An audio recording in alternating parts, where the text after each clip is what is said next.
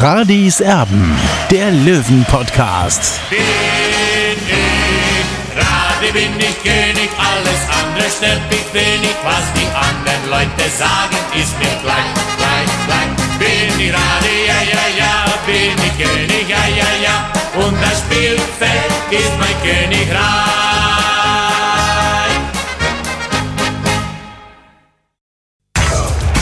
Radis Erben, der Löwen-Podcast. Blauer Ausblick. Hier ist Radeserben, der Löwen-Podcast. Schön, dass ihr mit dabei seid. Zwei Tage vor dem Derby gegen Bayern 2 und der Olli ist an der Grünwalder Straße. Und hast du was rausfinden können? Hast du das Training beobachten können? Was geht ab beim Löwen? Ja, servus Tobi. Ja, äh, Marius Wilsch trainiert wie, wie vorgesehen, wie geplant. Äh, Michael Kölner hat es heute schon in der Pressekonferenz gesagt, dass es reine Vorsichtsmaßnahme war. Er hat die letzten zwei Tage ausgesetzt, hatte muskuläre Probleme, aber er wird einsatzbereit sein, kann also am Sonntag im Derby gegen den FC Bayern 2 auflaufen. Das sind doch gute Nachrichten. Wir wollen so ein bisschen auf die Pressekonferenz eingehen, die heute Vormittag stattgefunden hat, an der Grünwalder Straße 114. Wir waren beide mit dabei und äh, Michael Kölner, der hat sich nochmal dazu geäußert, dass er das Stadtmeisterthema für entschieden äh, ansieht. Und das war ja folgendermaßen, dass ja, äh, Nico Feltan, der Kapitän der kleinen Bayern, äh, darauf gepocht hat, dass mit einem Sieg gegen 60 die Stadtmeisterschaft entschieden sei. Aber da hat er eben Türkgücü und auch Unterhaching vergessen. Demzufolge ist 60 nicht mehr einholbar. Und das sieht Michael Kölner auch so. Da hat äh, Nico sich da anscheinend ein bisschen vertan. Äh, er meint, in der Stadt gibt es nur uns zwei. Äh, wo es jetzt auch äh, keine so äh, schlimme Meinung ist, weil das, dass es nur 60 und Bayern gibt, aber es gibt ja trotzdem jetzt in der dritten Liga nur Türkgücü. Und von dem her sind drei Mannschaften aus dem Stadtgebiet in dieser Liga und wer Stadtmeister werden, wir muss auch dann die, die Wertung gegen den anderen Verein einbeziehen und von dem her ist das Rennen ja schon gelaufen. Ich glaube, für Nico wird es eher darauf ankommen, sich mit Sascha am Sonntag auseinanderzusetzen. Es wird ein interessantes Duell. Äh, und da freuen wir uns alle drauf, äh, wenn zwei äh, ja, Oldies in der Liga, zwei Kapitäne alles für die Mannschaft tun und dann schauen wir mal, wer am Ende auch dieses Tor gewinnt. Das, glaube ich, ist entscheidend, bevor wir sich vorher über Stadtmeisterschaften unterhalten. Also, Olli, es gibt ja da so ein paar Giftpfeile Richtung 60. Das hat aber die Löwen in den letzten Wochen einige Male durchaus motiviert. Türkgücü ist zu nennen und dann logischerweise auch der erste FC Kaiserslautern.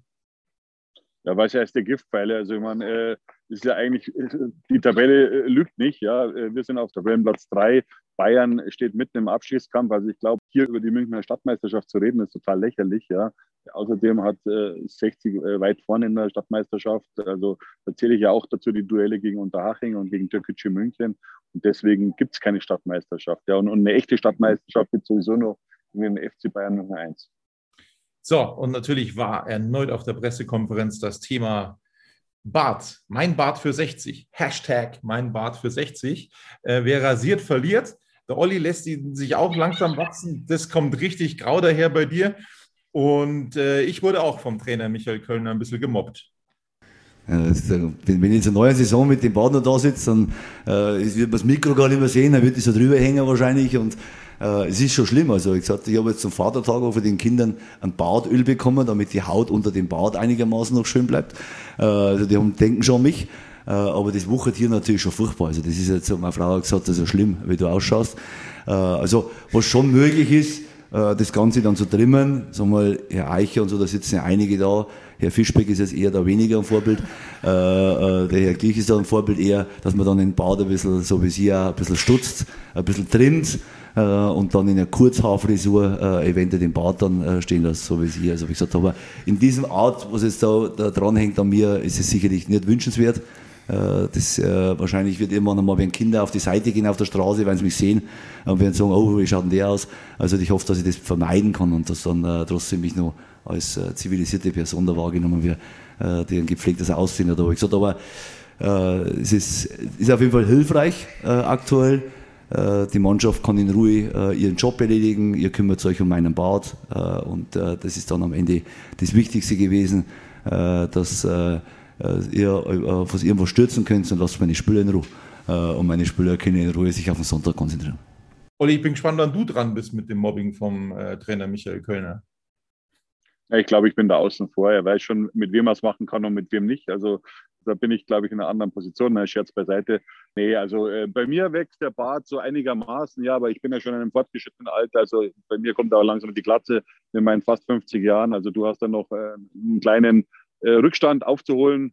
Bei dir dauert es noch ein Jahrzehnt, bis du mal dann an die 50 rankratzt. Also äh, ja, also so ist es bei mir. Aber ja, ein bisschen Pflaume habe ich da und äh, meiner Freundin gefällt es nicht so, aber ich muss es einfach durch, äh, noch ein paar Tage, beziehungsweise zwei Spieltage im Optimalfall, dann ist der Bart auch wieder weg.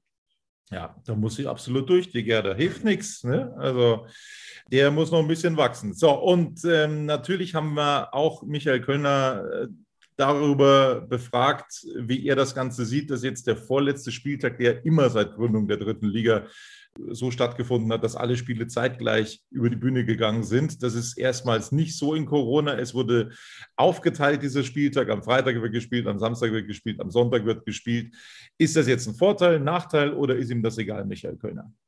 Oh, also ich verfolge das am Samstag nicht so. Also wir haben ein Training. Also ich habe jetzt das Training auf 11 Uhr gelegt, damit wir uns dann immer äh, das, was die anderen da fabrizieren, anschauen. Also, weil, äh, ich konzentriere mich ausschließlich auf unser Spiel. Und wie gesagt, das Gute ist, egal was am Wochenende passiert, egal in welche Richtung, am Sonntag, äh, die Woche darauf, am 38. sind wir immer nur im Rennen. Und das ist das Beste, was da passieren kann. Deswegen ist der Druck, glaube ich, nicht bei uns. Der Druck liegt eher, dass die am Samstag vorlegen müssen. Äh, und äh, wir eigentlich ganz entspanntes Spiel anschauen können. Und wie gesagt, und das ist für uns eigentlich gut. Schade, dass sie das letzte Spiel verlegt haben. Also das hätte ich auch gerne noch am Samstag gespielt und wir werden am Sonntag so hinterhergefahren. Und wie gesagt, von dem her, wie gesagt, mir interessiert das nicht. Ich glaube, es, es äh, ist eine, war ein Riesenkraftakt, dass wir in diese Phase jetzt gekommen sind. Ich denke, in den letzten äh, zehn Spiele äh, äh, hätten wir uns kein einziges Mal eins umwerfen können. Dann wären wir weg gewesen. Sondern jetzt haben wir einfach mit zehn, sieben Siegen und drei Unentschieden einfach in die Position gebracht, dass wir im Idealfall sogar oder im schlechtesten Fall sogar mal eins aussetzen können. Äh, wir sind trotzdem noch in Ingolstadt auf dem Platz und wir können trotzdem noch um, um bestimmte Themen in der Liga spielen. Von dem her ist es gigantisch. Das heißt, der, Druck ist jetzt nicht besonders hoch und egal, was am Samstag ist, wie gesagt, für die Spieler, so, da braucht es jetzt am Samstag nicht den Kopf machen, was passiert in Haching, was passiert in Rostock, was passiert ja irgendwo anders. Sondern äh, ich sage immer wieder so, das ist für mich immer so ein Spruch, so der Mannschaft es kommt so, wie es kommen soll. Äh, wie gesagt, da muss man ein bisschen Vertrauen haben. Und wenn ich die letzten Wochen anschaue, äh, wenn ich zurückschaue auf die letzten Wochen, ja, es ist doch alles so gekommen, wie es kommen soll. Also von dem her sind wir völlig entspannt, schauen uns das Thema jetzt Morgen mal an, heute Abend diesen Spiel, das sicherlich für unseren Konkurrenten am Sonntag äh, ein wichtiges Spiel ist. Schauen wir an, was äh, Meppen äh, in Saarbrücken macht. Und dann sind wir am Sonntag am Zug und am Ende musst du am Sonntag dein Spiel selber regeln. Und das ist völlig wurscht, ob der am Samstag irgendeiner gewinnt oder verliert oder unentschieden spielt. Am Ende ist es äh, super, wir sind, spielen die super Saison und wir wollen natürlich an der super Saison weiterschrauben. Olli, du warst schon ein bisschen überrascht, ne, dass das äh, jetzt nicht alles gleichzeitig über die Bühne geht. Ja, absolut. Für mich ist es äh, schon eine Wettbewerbsverzerrung, weil man muss sich immer vorstellen, äh, 60 könnte jetzt am normalen Spieltag, also am vorletzten Spieltag, wo es ja in der Vergangenheit immer so war, dass alle Mannschaften zur gleichen Zeit gespielt haben, würde gegen, gegen Bayern 2-0 vorlegen nach fünf Minuten. Also das wird schon einiges ausmachen in den Köpfen der Konkurrenz. Und, und diese Situation haben wir jetzt natürlich nicht mehr. Andererseits ist es natürlich auch ein Vorteil. Ja, wir können dann einfach schon ein bisschen taktieren auch, ja, wie die Ergebnisse dann am Samstag ausfallen, unter anderem von Hansa Rostock bei der Spielvereinigung Unterhaching. Und dann haben wir natürlich noch, äh, gut, Dynamo Dresden ist ja auf Sonntag verlegt worden.